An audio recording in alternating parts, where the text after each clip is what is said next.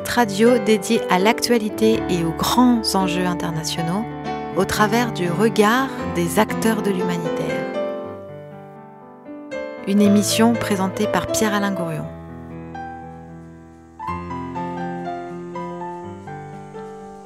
Eh bien oui, euh, nous sommes euh, Human, nous sommes euh, la radio de l'humanitaire et de l'écologie et aujourd'hui nous parlons depuis le centre de la métropole et de la ville de Lyon.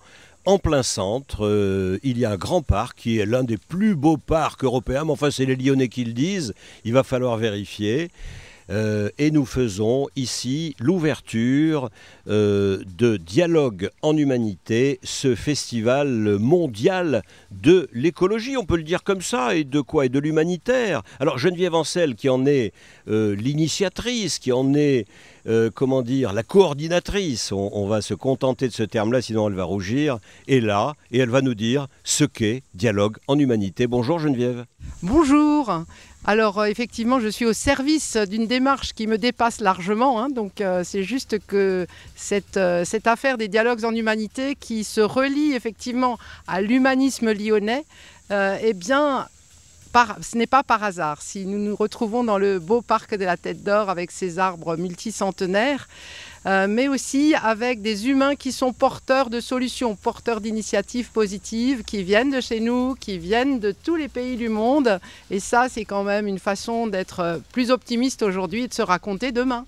Mais alors, qu'est-ce qu'on fait au sein des dialogues en humanité, euh, qui sont dans un parc, un très beau parc, certes, mais enfin, il ne suffit pas d'être dans un beau parc euh, pour faire quelque chose d'intéressant. Qu'est-ce que c'est concrètement, dialogue en humanité? Il y a beaucoup de gens qui viennent voir? Alors concrètement, je pense que la première chose, c'est de se dire que nous sommes reliés à la nature parce que nous sommes partis de la nature. Donc déjà, c'est de se sentir là, dans cet esprit-là, dans cette capacité-là, euh, de nous accueillir nous-mêmes dans cette nature. Et l'autre chose, c'est que euh, aujourd'hui, nous sommes très très nombreux dans le monde, un peu partout, dans nos quartiers, dans nos entreprises, à essayer de faire face à un certain nombre de défis auxquels l'humanité est confrontée, écologiques, climatiques, sociaux, de solidarité, de lutte contre les guerres, de, la question de l'eau, bien d'autres, aussi du dialogue entre les cultures et euh, finalement de comment nous pourrions grandir en humanité, chacun de nous, et chacun en prenant soin de l'autre. Et ces dialogues donc euh, durent plusieurs jours à Lyon euh, et regroupent combien d'organisations? Alors en termes d'organisation, je ne sais pas compter. Je sais que nous avons à peu près au moins 250 partenaires, euh, puisqu'on n'a même plus la place pour mettre leur logo, tellement il y en a. Ce ne sont pas des partenaires financiers, ce sont des partenaires un peu comme une auberge espagnole, toute simple. Hein, on dit comme ça, puisque les Espagnols ils disent auberge française. Mais bon, euh, c'est simplement de, de partager ce que chacun est en train de construire là où il est et de le mettre en commun et d'inspirer l'autre. Et par la réciprocité des savoirs, cher à notre ami Henriane de Chaponnet, eh bien nous essayons de partager ça, de mutualiser et puis de démultiplier, parce que c'est ça l'enjeu. Voilà, et nous voilà partis donc pour 55 euh, minutes avec nos invités que je vous présente euh, à l'instant. Euh, pour commencer, Siddhartha. Bonjour Siddhartha. Bonjour. Donc nous allons parler peut-être en anglais ou en français comme vous le souhaitez. Si vous parlez anglais, je ferai une traduction simultanée immédiate. si vous parlez anglais, si vous parlez français, eh bien vous parlerez directement. Up to you. Donc, who are you? I think you're a philosopher. Well, I, I'm involved with uh, social issues and political issues. Donc, je suis euh, concerné par euh, les, les, les, questions politiques et, et économiques. Et religieux. Et religieuses. Because we also have big problems in countries like India, conflict of religions. Nous avons beaucoup de problèmes euh, en Inde. Uh, the uh, conflict of religions. Des conflits de religion, bien sûr. And uh, I think the dialogue is very important because uh, unlike other social movements, les dialogues sont très importants car euh, contrairement à d'autres mouvements, because in the dialogues we not only deal with politics and economics and ecology, oui, nous ne faisons pas que traiter des questions écologiques, économiques, etc., mais we deal with human values, with spiritual values, with friendship. Voilà, avec l'amitié, nous faisons aussi avec l'amitié, avec, euh, avec tout ce qui tourne autour de, de cette, euh, euh, de cette euh, humanité. Mais, So uh, the human dimension is very important in the dialogue. donc, euh, la dimension humaine est très importante dans les dialogues. And maybe uh, for you uh, as well, the, the, the religious uh, dimension as well. Yes, the religious dimension is important because religion has a dimension of liberation and it has a dimension of oppression. So, in many parts of the world, we see the oppressive side of religion, and we have to work towards reinterpreting religion along social, ecological, and compassionate terms. Voilà, euh, donc traduire, euh, traduire, traduire, bien sûr, euh, le- l'idée. Tout le monde aura compris que je dois à la fois traduire, penser à ce que je vais dire derrière, etc. Donc l'exercice euh, est délicat. Mais Tim Hughes, que je vous présente aussi, est là, il est franco-anglais et c'est parfait, il va résumer ce que vient de dire, euh, ce que vient de dire notre philosophe Siddhartha. Alors, il vient d'expliquer que la religion est connue sur deux faces, la face oppressive et libératoire, et que trop de concentration se fait sur l'oppression exercée par la religion, et lui voudrait lutter pour, la, pour convertir plus vers la face de libération, et qui donne la parole et qui est basée sur euh, l'humanité et la compassion. Mais pourtant, pourrait-on lui demander, Tim Hughes, euh, que, que vous allez vous présenter ensuite, pardon, mais là vous nous servez, merci, euh, de traducteur improvisé, la religion parfois est oppressive aussi. He's asking for confirmation that Yes, religion yes. is sometimes oppressive. Yeah, I, I understand. Okay. Uh, uh, religion is ultimately a question of interpretation. You can interpret what is negative in religion, the oppressive side of religion, or you can interpret what is positive and uh, liberative in religion. Voilà, donc il dit que c'est une question d'interprétation. On peut effectivement euh, interpréter, la religion sur ces aspects qui sont euh, oppresseurs. Et lui, donc, il répète sa lutte qui est de convertir ce regard vers le regard qui est la libération par la religion euh, et basé sur les valeurs qui défendent de, de l'humanité. Voilà, alors nous allons euh, y revenir, euh, bien sûr, euh, Siddhartha, mais puisque Tim Hughes euh, a la parole, voilà, il est président de Agir ensemble pour les, pour les droits de l'homme. Mais merci de vous présenter et de présenter votre organisation. Eh bien, donc voilà, Tim Hughes, comme je vous l'avais dit, je suis euh, anglais en fait, je suis pas encore français. J'ai fait la demande de la, de la naturalisation, mais Le Brexit n'est pas loin. Brexit n'est pas loin, mais Oui. c'est un autre sujet. J'espère que ça n'arrivera jamais. Euh, donc, euh, je suis installé en France depuis 14 ans. Je suis avocat de métier, mais j'ai l'honneur d'être le président, donc, comme vous l'avez dit, d'Agir Ensemble pour les droits de l'homme, une ONG lyonnaise basée à Avenue Berthelot. Et depuis près de 30 ans, cette association se bat pour défendre les droits humains euh, partout dans le monde, avec une spécialité euh, actuellement dans certains coins où nous avons euh, de la crédibilité et la légitimité. C'est notamment en Afrique centrale, en Amérique latine et aussi un peu en, Asie. Nous avons des thématiques que je pourrais développer tout à l'heure si vous le souhaitez, mais c'est une ONG dont les Lyonnais ignorent souvent l'existence, mais qui se bat pour les droits humains euh, dans ces coins-là, où les droits fondamentaux sont malheureusement très bafoués. Voilà, merci euh, d'être euh, d'être avec nous. Alors, je coanime cette émission avec euh, Louise Raymond qui va prendre la suite euh, au micro pour interviewer euh, l'ensemble de nos invités. La suite. Merci Pierre-Alain, bonjour à tous et merci d'être là. On va peut-être continuer le tour de table pour que chacun se présente. Donc, merci Tim Hughes pour euh, cette présentation. On a avec nous aussi Jean-François Ploquin de Forum Réfugiés COSI. Bonjour Jean-François. Alors Jean-François, pourquoi es-tu ici aujourd'hui et est-ce que tu peux nous parler un petit peu de Forum Réfugiés très rapidement, faire un petit survol Euh, Forum Réfugiés COSI, c'est une association qui a été créée euh, en 1982, euh, à un moment où on est quelques décennies après le grand conflit mondial, euh, qui a vu toutes sortes d'horreurs et de violences, mais qui a aussi vu, dans l'après-guerre, euh, s'élaborer les grands textes internationaux fondateurs qui protègent, hein, Déclaration universelle des droits de l'homme en 48, la Convention de Genève en 1951. Et sur ces socles de droit international, on construit des systèmes de protection. Euh, qui se traduisent par euh, oui, des normes internationales. Il y a aussi un droit européen et puis il y a aussi un, dans chaque pays un système de, protection. Et donc nous faisons partie des, acteurs associatifs en l'occurrence. qui accueillent, alors s'agissant de forums à Lyon, dans la métropole et puis aussi dans le Grand Sud-Est, des, demandeurs d'asile et, des réfugiés. Et c'est à la fois, et c'est toujours aussi, enfin cet accueil est l'occasion de, mesurer très concrètement au quotidien cette commune humanité. Euh, même si euh, euh, les personnes accueillies, accueillantes, je dirais, ne sont pas du même côté de la violence. Parce que l'humanité est violente contre. Les hommes sont violents contre les hommes. Et c'est parce qu'il y a cette violence qu'il faut construire la protection et l'accueil.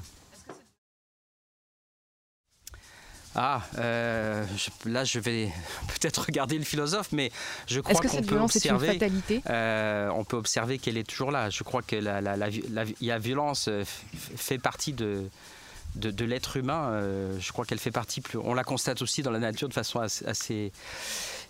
et, donc il s'agit à la fois de la prévenir, euh, de la tenir sous contrôle et, d'en réparer les effets. C'est pour ça qu'on est là aujourd'hui. Merci Jean-François. On enchaîne avec le tour de table. On accueille avec nous aujourd'hui Irène Koukouyi.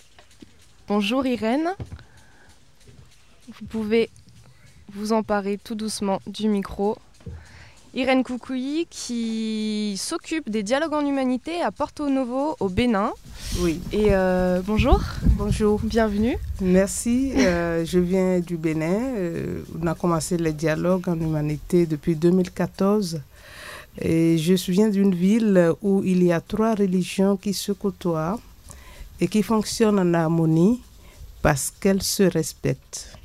Le jour où il y a eu manque de respect, il y a eu une violence terrible. Je parle de l'islam, de la religion catholique et du vaudou. Et du vaudou, et Donc, qui est la religion, euh, qui est une religion Le vaudou est une religion Qui est une religion. Euh, endogène au Bénin. Et donc les trois religions euh, fonctionnent correctement en harmonie avec des communautés qui les respectent. Et je me rappelle, il y a eu une année où il y a eu une guerre entre deux religions à Porto Novo, la religion musulmane et la religion vaudou.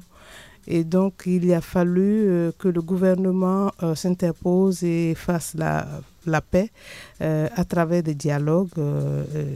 à travers les dialogues en humanité, les dialogues en humanité ont permis de ramener la paix De ramener la paix dans la ville de Porto Novo. Donc je peux dire que lorsque les religions fonctionnent correctement et que chaque religion, chaque communauté se respecte, il n'y aura pas, il ne peut pas y avoir de violence euh, dans une communauté.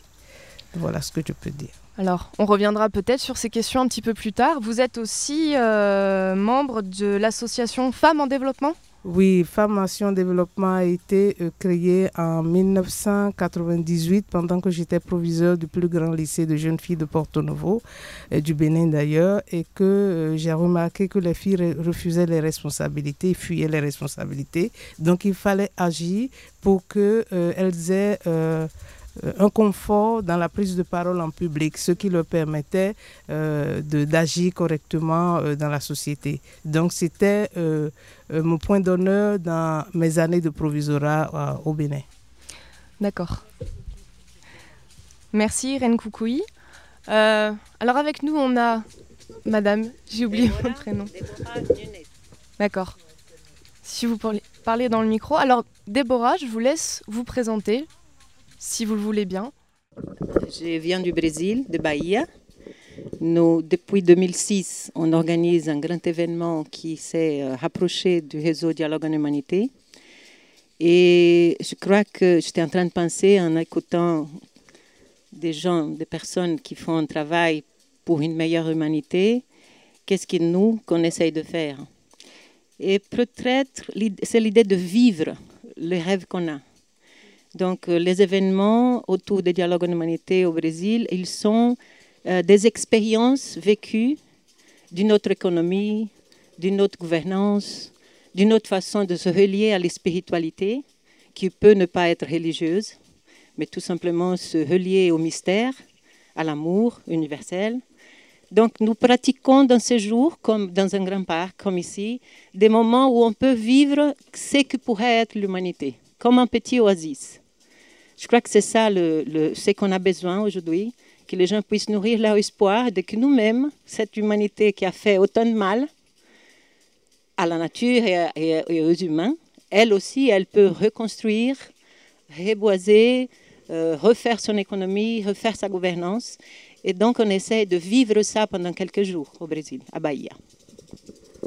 Voilà, et on enchaîne euh, avec un marcheur qui est arrivé et qui s'appelle alors moi je suis Serge Perrin, je suis du mouvement pour une alternative non violente avec mon collègue euh, Victor Fornito du SECOL, oui. association d'environnement de, l'Ouest lyonnais.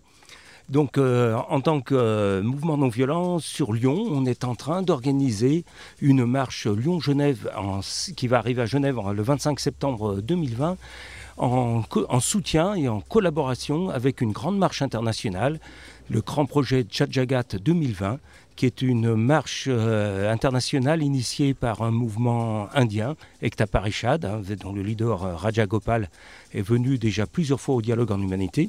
Et donc euh, l'idée c'est de marcher pour la justice et la paix. C'est-à-dire après avoir fait des grandes marches non violentes gandhiennes en, en Inde, ce mouvement s'est dit il faut qu'il y ait un mouvement mondial qui aille en particulier à Genève interpeller l'ONU pour la mise en place des grands objectifs de développement d'Europe que toutes les nations disent euh, vouloir mettre en place, mais qu'on n'en voit pas beaucoup la mise en pratique. Donc voilà, nous, on est prêts, on va marcher et donc euh, en septembre 2020. Merci d'être avec nous et voilà lancer notre, notre émission puisque nous sommes au cœur euh, de la problématique, à la fois les bons sentiments dans un beau cadre, mais aussi les réalités, la violence dont parlait il y a un instant Jean-François Clopin, la violence de ce monde et puis les espoirs qui peuvent être, euh, qui peuvent être euh, euh, assumés, qui peuvent être voulus par les uns et par les autres. Alors c'est pour ça que nous, sommes là, nous sommes là aussi en tant que Human et je vais laisser à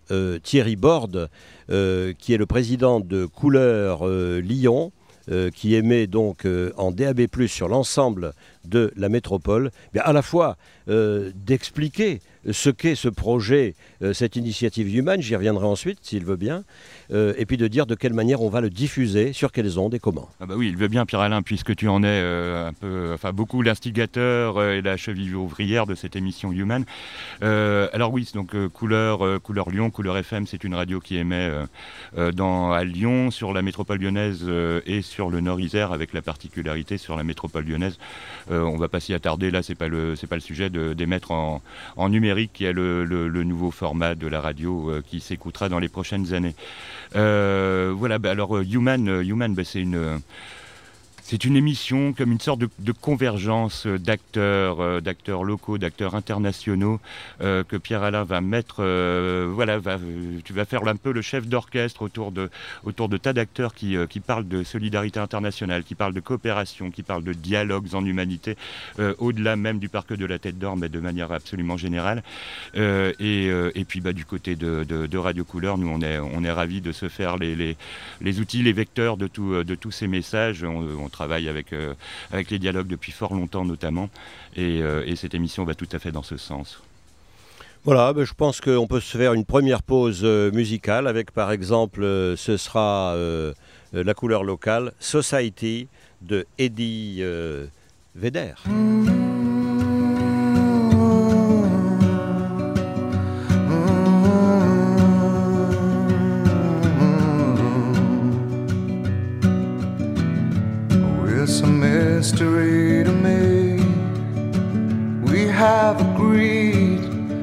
We have agreed. And you think you have to want more than you need. Until you have it all, you won't be free. Society, you're a crazy breed I hope you're not lonely without me.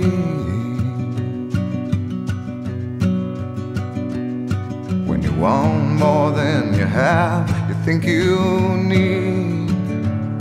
And when you think more than you want, your thoughts begin to bleed. I think I need to find a bigger place.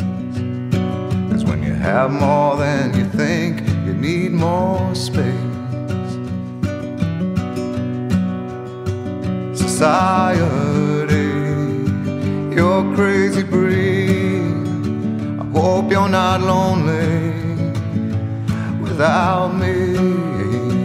Society, crazy indeed. I hope you're not lonely without me.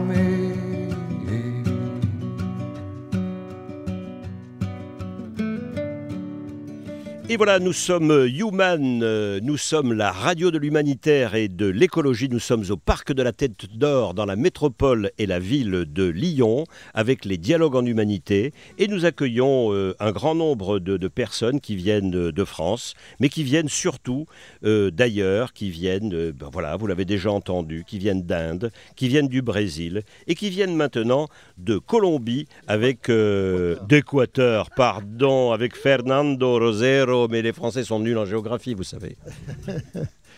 Bonjour. Tout d'abord, euh, félicitations aux organisateurs et organisatrices de cet espace. Et ensuite, euh, vous dire que nous sommes très contents de partager avec vous. En Équateur, on a fait des progrès, des pas en avant par rapport aux droits de la nature, euh, la nature en tant que sujet de droit, et puis par rapport aussi au sumar causai, La nature serait sujet de droit, selon vous? Oui, bien sûr. Et selon la constitution de l'Équateur aussi. Et on a la possibilité d'agir, euh, enfin les communautés, les personnes, nous avons la possibilité d'agir, par exemple, s'il y a la contamination de l'eau ou autre. Ouais. Alors, nous avons fait des avancées importantes, mais en ce moment, nous avons des défis. hein, euh, car les industries euh, minières, non pas pétrolières, d'autres, sont en train de faire des avancées dans le territoire équatorien. Et en ce moment, il y a les dialogues qui s'imposent. Il y a justement le besoin de faire des consultations aux communautés d'Indiens, des Afro-Équatoriens et des Montubios aussi. Voyez Donc euh, là, on a un défi euh, d'actualité. Oui, alors moi je, ne suis pas spécialiste des pays euh, d'Équateur, mais je sais qu'effectivement en Amérique centrale, il me semble qu'il y a un pays voilà, qui, a déjà atteint la neutralité carbone. Voilà, je sais que c'est une région du, monde qui est vraiment en avance sur ces questions d'écologie. Et effectivement, la nature doit être un, sujet de droit. Il faut qu'il y ait une constitution euh, qui protège la nature. Et donc, euh, il me semble effectivement que ces pays euh, sont vraiment en avance par rapport à nous en France et dans plusieurs pays d'Europe. L'équilibre, c'est le Costa Rica. Nous sommes en train de lutter pour arriver justement à ça. Mais en ce moment, nous avons un énorme défi, comme je l'ai dit tantôt, là, tout à l'heure, euh, avec les industries minières et pétrolières, qui sont très intéressées euh, à la montagne, mais aussi euh, aux forêts amazoniennes. Voilà, donc notre propos est assez, vaste, assez divers. Nos intervenants sont également multiples. Je vous propose de, de focaliser progressivement notre, nos débats euh, sur eh bien, cette initiative euh, que nous avons prise, que nous appelons l'initiative Human, euh, qui est assez complémentaire, qui est très complémentaire de ce qui se passe ici en dialogue en humanité et qui se passe dans beaucoup d'organisations que vous représentez. Notre propos, il est de d'ouvrir en tant que journaliste, c'est-à-dire avec un certain regard critique et une possibilité de regard critique qui, qui manque parfois dans euh, les milieux associatifs, euh, où on dit oui, c'est bien, c'est bien, j'approuve, j'approuve. Non, aussi de la critique, aussi du débat. Je sais que les dialogues en humanité ne sont pas le lieu du débat, mais le lieu de l'acceptation. Mais enfin, voilà, euh, quand on est journaliste, quand on a été avocat, Tim Hughes, c'est bien, on aime bien le contradictoire, on aime bien le débat, parce que c'est peut-être du débat aussi euh, que, naît la lumière. Alors je vais exposer très, sommairement ce qu'est cette initiative euh, Human, pour vous permettre ensuite de réagir et de nous dire de quelle manière, avec vos organisations, avec vos propres parcours, eh bien, vous pouvez être dans vos pays, chacun, dans vos organisations, des relais de cette initiative que nous voulons une initiative collective. Euh, L'idée est euh, de euh, générer, et nous en avons déjà produit pas mal, des émissions, d'abord comme celle-là, de 55 minutes, qui sont soit des émissions thématiques, aujourd'hui Dialogue en Humanité et l'initiative Human, soit des émissions euh, de face à face avec par exemple un fondateur d'ONG. On a eu le plaisir d'avoir Jean-François Ploquin euh, récemment euh, autour de notre micro. Pourquoi? Ben Parce qu'il est responsable d'une organisation humanitaire. On a eu également par exemple Xavier Emmanueli, un ancien ministre français de l'humanitaire, fondateur de Médecins sans frontières. Bref, 55 minutes avec un fondateur d'ONG. Euh, donc ça, c'est la première, euh, la première série euh, d'émissions. L'autre série, c'est une émission de, de, de- c'est de la vidéo. Alors soit que l'on fasse la vidéo de nos débats ou d'un face-à-face avec un fondateur, soit que on fasse ce que l'on appelle un time to be.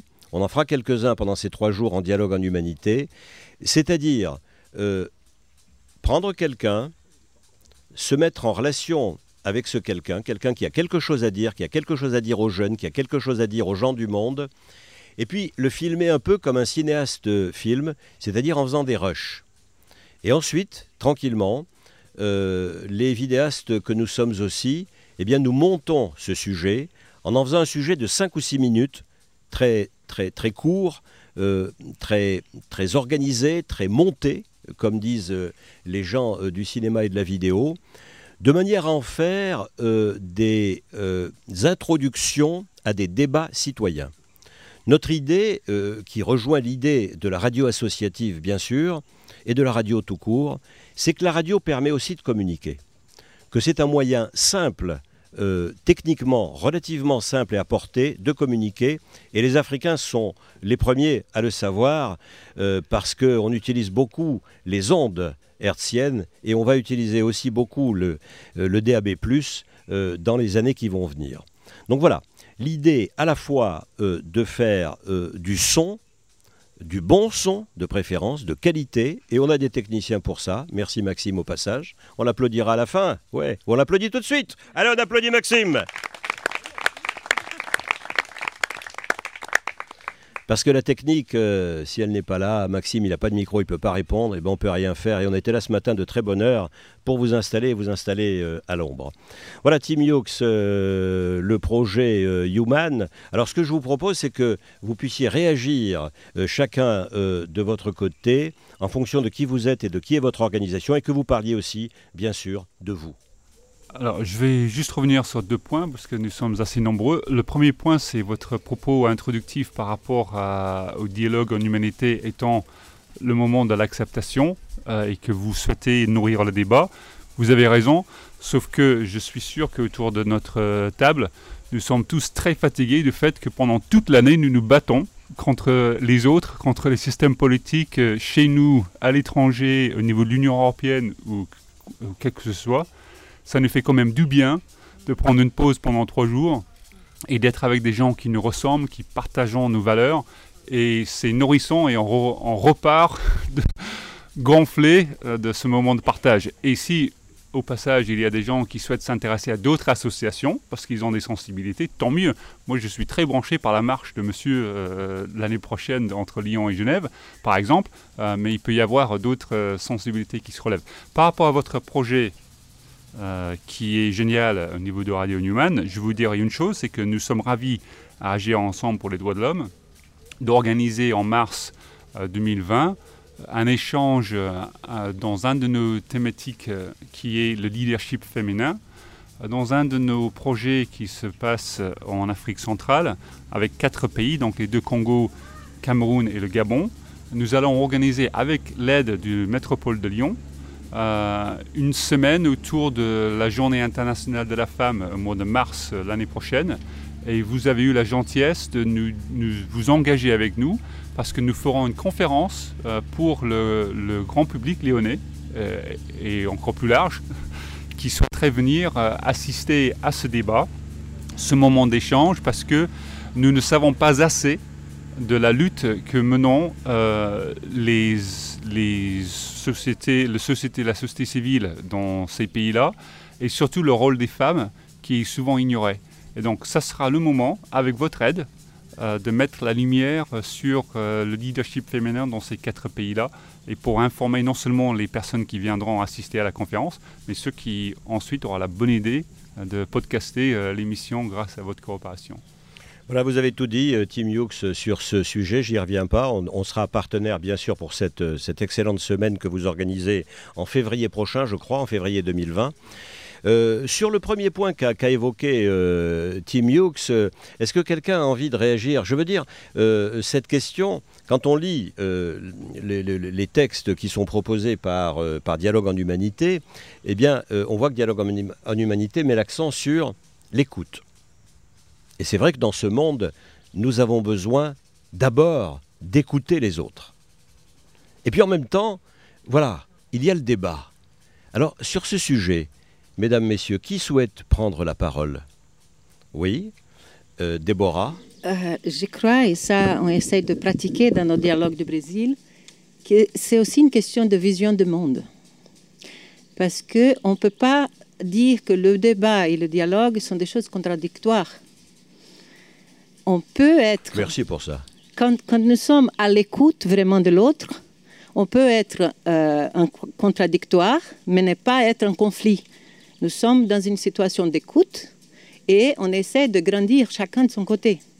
Et j'ai l'impression que ce que le dialogue porte, et nous au Brésil, on essaie de le mettre en pratique, c'est d'avoir une sorte de vision du monde plus féminine, dans le sens où on est plus accueillant à l'idée de l'autre. On essaye d'être, d'harmoniser notre point de vue avec le point de vue de l'autre, pas parce qu'on renonce à notre point de vue, mais parce qu'on écoute vraiment l'autre. Donc je crois que ça- de passer, je suis prof à l'université aussi, je travaille avec le paradigme holistique, quantique, syst- systémique. Qu'est-ce que ça veut dire ça, le paradigme holistique et quantique? C'est-à-dire, peut-être pour être très simple, Oui. c'est une vision de monde qui va vers la compréhension de l'unité de tout. C'est ça qui nous dit la physique quantique. Nous sommes un seul grand être avec des milliers de façons de s'exprimer. Et je crois que euh, le- l'esprit féminin, notre façon féminine d'agir, et heureusement, les femmes prennent, prennent de plus en plus le devant de- dans cette euh, humanité, ça nous donne cette possibilité d'accueillir cette unité, de comprendre qu'elle n'est pas une contradiction avec euh, l'individualité et qu'on peut avancer vers l'écoute, les dialogues, sans écraser le conflit. Voilà, on vous entend, on vous entend bien. Euh, superbe intervention, Déborah, merci. Euh, je crois qu'on a besoin d'un peu de musique là après le holistique, vous croyez pas? Allez, du reggae par exemple. Je vous propose Résistance, tiens, de Naman.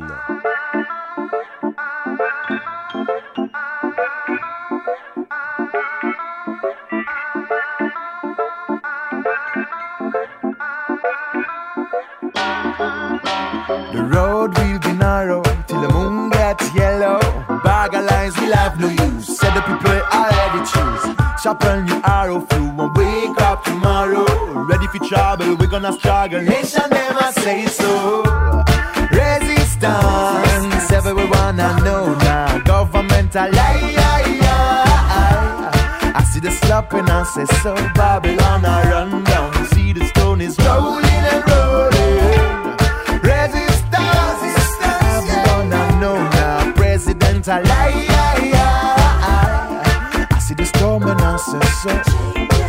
A change is coming, yes. While you are talking, enemies you wanna find. So tell me what's the meaning of the rules that you define for way. If you wanna fight, then you should work hard on your rhymes. Cause this your time. No one a blind. We said a crime, we made a crime, yeah. You are no good, Mr. Boss Man. Nobody try to get our child draw into the shallows. Nobody try to fool our eyes. Your light is a shadow, we know. Living no proper, but you no matter. Can't feed the hunger, we a suffer by a dropper. You say Messiah, but you a liar. Try to remember why you're captain on this boat, yeah. Resistance, everyone I know now. president a lie.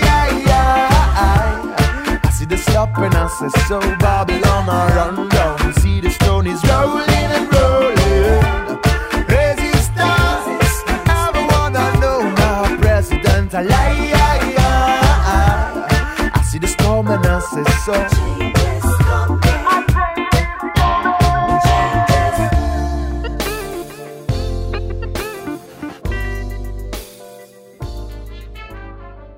Et voilà, nous sommes euh, toujours au Parc de la Tête d'Or, en plein cœur de la métropole et de la ville de Lyon. Nous sommes toujours dans l'émission Human. Nous sommes toujours dans les dialogues en humanité. Et nous accueillons, eh bien, nous accueillons à présent Fatou Ndoy de l'organisation Enda Graf Sahel. Bonjour Fatou, rapprochez-vous du micro s'il vous plaît. Bonjour. Voilà. Eh bien, dites-nous, vous êtes d'abord dans une tenue absolument superbe que je décris parce que nous ne sommes qu'à la radio. Il y a du rose, il y a du rouge. On était dans la féminité tout à l'heure. Dites-nous qui vous êtes, d'où vous venez. Bonjour, donc euh, je m'appelle euh, Fatou Ndoye. Je viens du Sénégal. Euh, je travaille dans une ONG qui s'appelle Endagraph Sahel, qui veut dire tout simplement environnement, développement et société. Groupe de recherche, action, formation. Donc nous partons des initiatives que développent les populations à la base pour les accompagner afin de créer le lien avec les décideurs politiques pour que des politiques publiques concertées soient mises en œuvre. Donnez-nous un exemple concret de votre action, Fatou. Bon, par exemple, dans le domaine, comme l'a dit ma sœur euh, Déborah, nous travaillons beaucoup avec le leadership féminin. Aider à ce que les politiques publiques puissent reconnaître le travail, le travail considérable que mènent les femmes dans le domaine surtout de la sécurité alimentaire.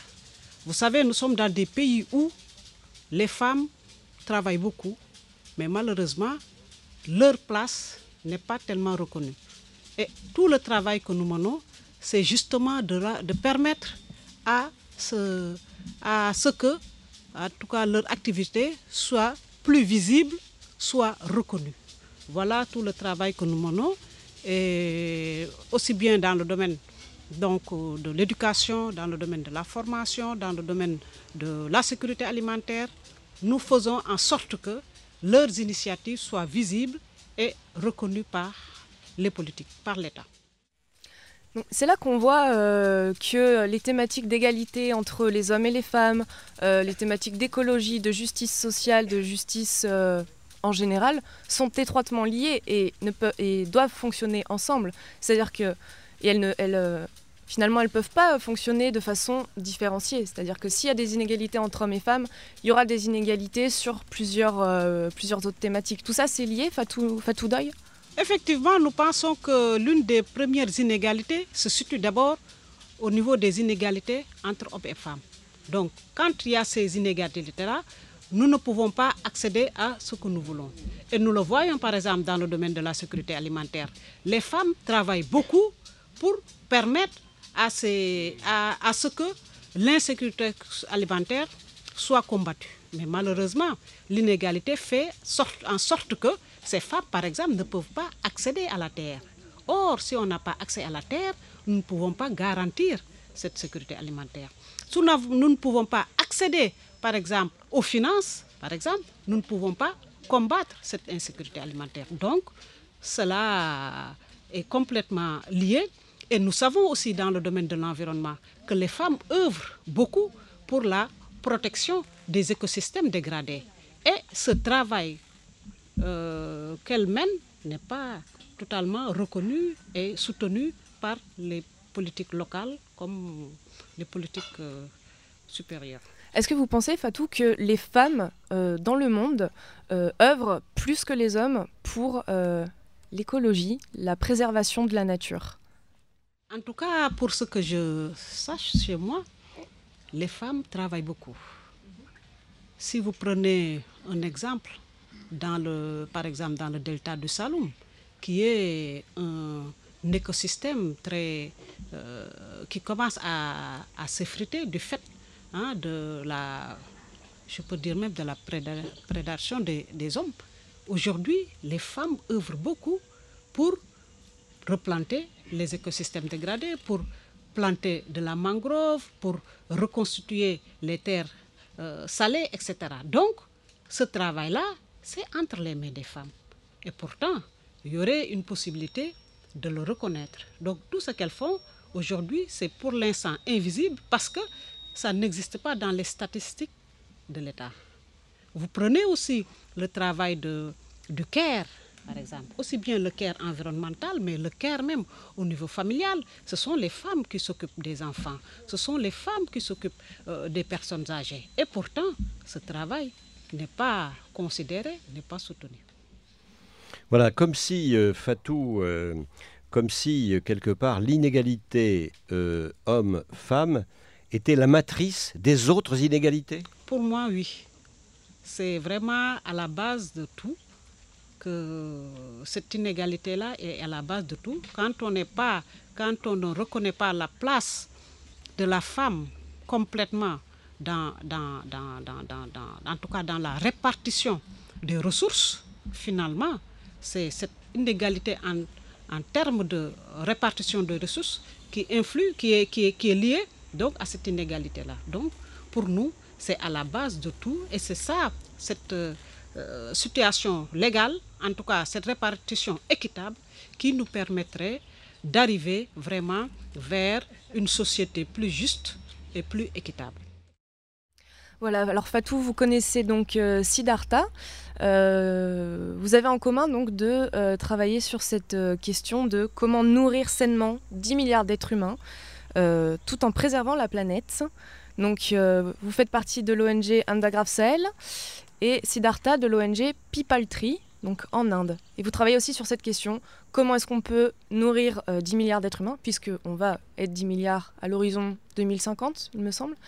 Et euh, comment faire ça sans continuer de ravager notre écosystème? Est-ce que vous avez un mot à dire là-dessus et sur cette euh, connexion qu'il y a à trouver avec l'autonomisation des femmes? Alors Siddhartha peut-être, oui. in India, we are working to promote millets. En Inde, nous promouvons le millet. Uh, millets are a kind of cereal. C'est une céréale. And uh, they are three to five times more nutritious than rice or wheat. Qui est deux ou trois fois plus nutritive, en quelque sorte, que le riz, le blé. Uh, for example, one kilo of rice takes 5,000 liters of water to grow. And Donc, one euh, kilo of millet takes about 400 liters. Alors redites-le en français, je suis sûr que vous êtes capable de le faire. Un kilo de riz oui. prend 5000 litres de l'eau oui. pour produire. Oui. Et un kilo de millet, euh, euh, euh, ça suffit d'avoir 400 litres. 400 litres. Donc on utilise beaucoup moins d'eau si on cultive du millet. Donc c'est intéressant pour la planète. Oui, et dans un contexte de changement climatique où l'eau est en train de disparaître dans beaucoup de régions, euh, c'est un genre de, comment on dit, climate resilience. Oui, de la, une résilience climatique, pourrait-on dire. D'ailleurs, nous avons vu. Voilà, Nous avons vu dernièrement une sécheresse dramatique à Chennai, peut-être toujours mieux connue sous le nom de Madras. Euh, une ville euh, presque dévastée par euh, la sécheresse et ça touche fondamentalement à la vie des citoyens d'une manière flagrante et très très préoccupante. Et monsieur, il disait, c'est pas pour vous corriger Pierre-Alain, mais il disait que son produit c'est 3 à 5 fois plus, plus que de 2 à 3. C'est vraiment un, un, produit très très intéressant dans la lutte de la sécurité humanitaire. Moi, je voudrais revenir une seconde sur ce qu'on disait sur l'inégalité homme-femme étant la maîtrise. En fait, c'est absolument vrai et je pense que si on s'adresse à cette inégalité-là, on s'attaquera naturellement à d'autres inégalités, peut-être euh, l'inégalité des richesses, qui est celle qui est, fondamentale à ce monde injuste que nous souhaitons tous ici euh, au dialogue de l'humanité combattre. Euh, mais ça passe effectivement par ce que vous dites. Voilà, peut-être que avant de conclure, vous voyez que le temps passe, euh, passe très vite et que nous sommes nombreux et donc euh, nous, pouvons, nous avons peu de temps pour, euh, pour, pour s'exprimer. Un tout petit peu de musique pour savoir mieux nous écouter, par exemple avec The Free Mix de Manias Memory.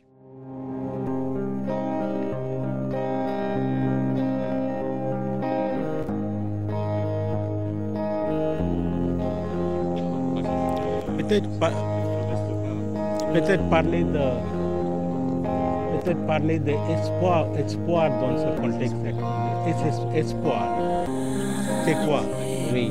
C'est quoi l'espoir?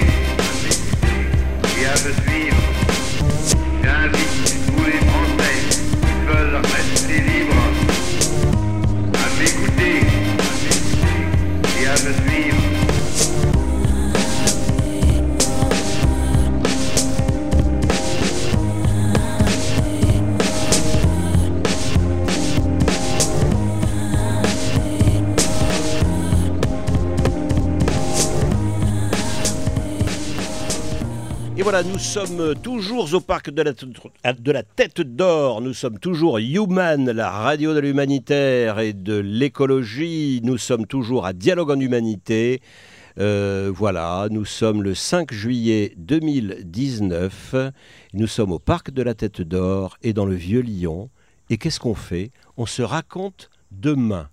On se raconte demain et on se demande de quelle manière, dans cette crise écologique dont les médias nous parlent de plus en plus à juste titre, dans ces crises humanitaires qui partout affleurent dans le monde, soit qu'elles soient le produit euh, des catastrophes naturelles, euh, soit qu'elles viennent euh, des catastrophes humaines, parce qu'il y en a aussi et les guerres sont nombreuses, eh bien, nous avons à rechercher les lueurs d'espoir, celles qui peuvent nous aider à vivre ensemble. Et pour cela, eh bien, je vous propose en quelques minutes de faire un tour de table. Et je vois que euh, quelqu'un a un micro et est prêt à s'exprimer. Oui, c'est Irène du Bénin. Alors, Euh, Je Irène voudrais du parler aujourd'hui de la lueur d'espoir que nous avons euh, à travers le réseautage des associations pour mutualiser les stratégies de lutte contre le réchauffement climatique au Bénin. Voilà. Et je, je crois que c'est un, gros effort qui nous permettra euh, de trouver des solutions adéquates aujourd'hui et de changer le comportement euh, des hommes et des femmes euh, pour que nous allions vers une meilleure, un meilleur environnement plutôt. Donc de l'espoir au Brésil, malgré un président. De l'espoir au Bénin. Ah, pardon. Parce que vous parliez du Brésil, du coup Euh, c'est le Bénin. Le Brésil, c'est là. D'accord. Pardon. Oh, c'est pas loin, c'est en face, écoutez. C'est en face. Avec le Gulf Stream, ça tourne. Il y a- hein. il y a des on est au. Bénin, on se laisse sur un radeau et puis on arrive automatiquement chez vous. Enfin, au Brésil, pardon, pas loin, quoi, en tout cas. hein. Avec le vaudou. Alors le vaudou, Avec le le vaudou Orisha. peut nous y aider. Oui. Alors nous continuons. Je crois qu'il y a euh, sur votre gauche, euh, eh bien un architecte qui apparaît, qui tombe du ciel. Alors il va nous dire comment il s'appelle. Je crois que c'est Luc Chéten. Vous Bonjour. arrivez. Je, je viens de, de Belgique et euh, en Belgique on m'appelle Skeuten et en France Schuiten. Euh, je viens d'entendre là une, euh, une perspective de mm, développement de la population où on parle de 10 milliards d'habitants. Alors là, c'est quelque chose qui, moi, m'interpelle très fortement.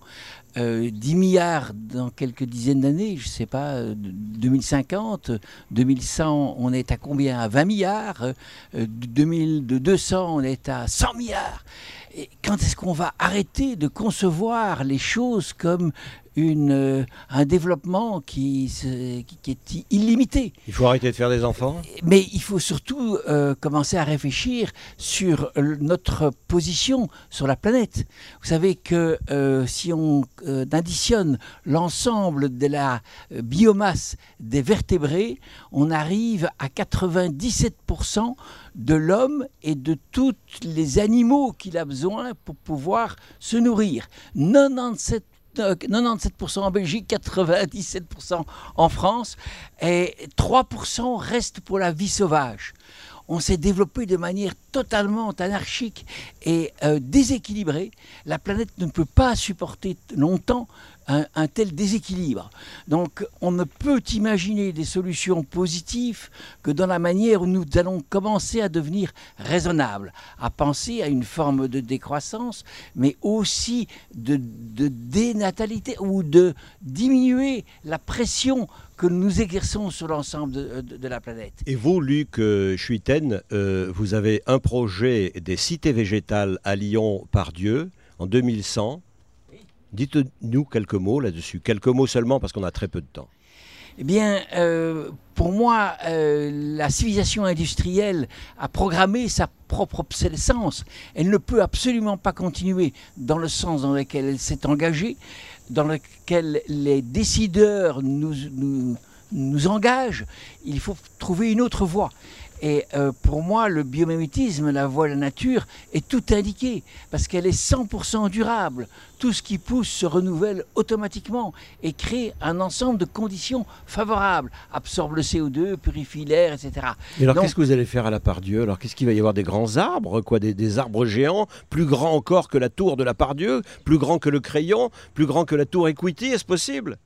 Euh, dans les hypothèses que, je fais, euh, il y, a donc euh, la, tour par, Dieu est parée d'une nouvelle structure qui est un ensemble de capteurs solaires et de turbines à vent qui permet d'alimenter l'énergie nécessaire au fonctionnement de la tour. Pour moi, la vision écologique du développement d'une ville, c'est pas tout raser, c'est travailler avec ce qui est ce qui existe et euh, proposer des modifications, euh, changer la nature des matériaux qui va faire la liaison entre l'intérieur et l'extérieur, de manière à ce que ce soit communicant, que ça fasse des liens.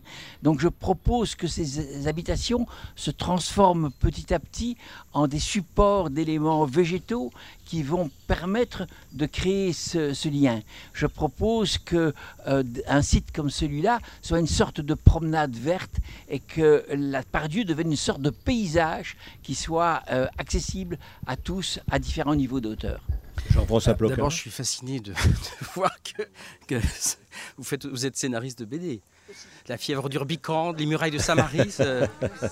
Ah, c'est mon frère, voilà. C'est mon frère François. C'est une famille formidable. Mais, j'ai travaillé, voilà, j'ai travaillé avec François aussi dans, certaines BD, mais justement, c'est là. Et donc, euh, euh, et, je vois là que dans, en, page 16 du programme, il y a il y a une très belle image euh, de vision des cités végétales et en dessous, il y a euh, spectacle à partir des paroles recueillies auprès des personnes réfugiées. Et je me dis qu'on tient les deux choses, c'est-à-dire, alors quand, les, gens ont conçu la métropole avec les compétences du département et les compétences de, l'agglomération, ils ont dit euh, il faut associer l'urbain et l'humain. Bon, ben on a ça, c'est-à-dire que il faut, euh, je ne reprends pas le slogan à mon compte, c'est pas ça, mais il s'agit bien de ça quand même. Il faut construire des villes et des villes accueillantes, et c'est l'architecte, c'est les urbanistes, etc. Mais il faut que, nous soyons accueillants comme population. Et, d'autant qu'on l'a dit tout à l'heure, euh, je parle à nouveau des réfugiés, euh, des gens qui arrivent parfois très abîmés dans leur corps, dans leur psyché, qui sont vulnérables, qui sont pleins d'énergie pour rebondir, mais on doit être accueillant. Et mon petit mot d'espoir peut-être, c'est que nous savons être accueillants dans, dans nos territoires et que nous devons le rester et qu'il y, a sans doute un combat pour rester accueillant. Fernando Oui. Je voudrais parler de la nourriture. En ce moment, il y a à peu près 800 millions de petits producteurs, des agriculteurs familiaux, paysans, qui produisent à peu près entre les 60 et les 70% de nourriture que nous avons sur nos tables. Et euh, bon, justement, il s'agit d'une production diverse d'une part, euh, les semences locales, la diversité des produits, mais surtout il y a là un aspect écologique. Dans quel sens Que l'agriculture familiale, justement, est résiliente, nous permet d'empêcher justement les changements climatiques. Donc voilà, nous sommes en train de travailler là-dessus dans les groupes de sécurité et souveraineté alimentaire. Voilà, un dernier mot euh, d'un membre euh, du public euh, qui est là et à qui je passe le micro pour 15 secondes. Bonjour, je m'appelle Richard Dezier, je suis poète de rue. Ce que je veux dire, c'est par, par rapport à l'ouverture des dialogues en humanité. Les dialogues en humanité m'ont montré une chose, c'est qu'on peut ouvrir les yeux, on peut voir les problèmes en face et on peut finir dans la joie. Le, fait d'être réaliste n'empêche pas la joie de vivre. Et l'année dernière, j'ai trouvé ça merveilleux. On a fini dans la joie tout en ouvrant vraiment les yeux et c'est important. Et les dialogues en humanité sont là pour ça. Merci. Voilà. Voilà le mot du poète qui euh, vient conclure euh, ces, débats, euh, cette écoute. Merci à tous d'avoir été là. Merci au public qui est de plus en plus nombreux. On n'a pas pu donner la parole à tout le monde.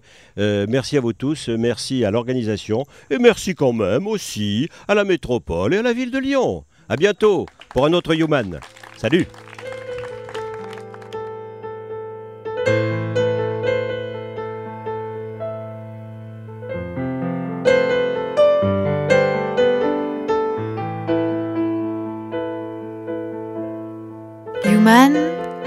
Podcast radio dédié à l'actualité et aux grands enjeux internationaux au travers du regard des acteurs de l'humanitaire.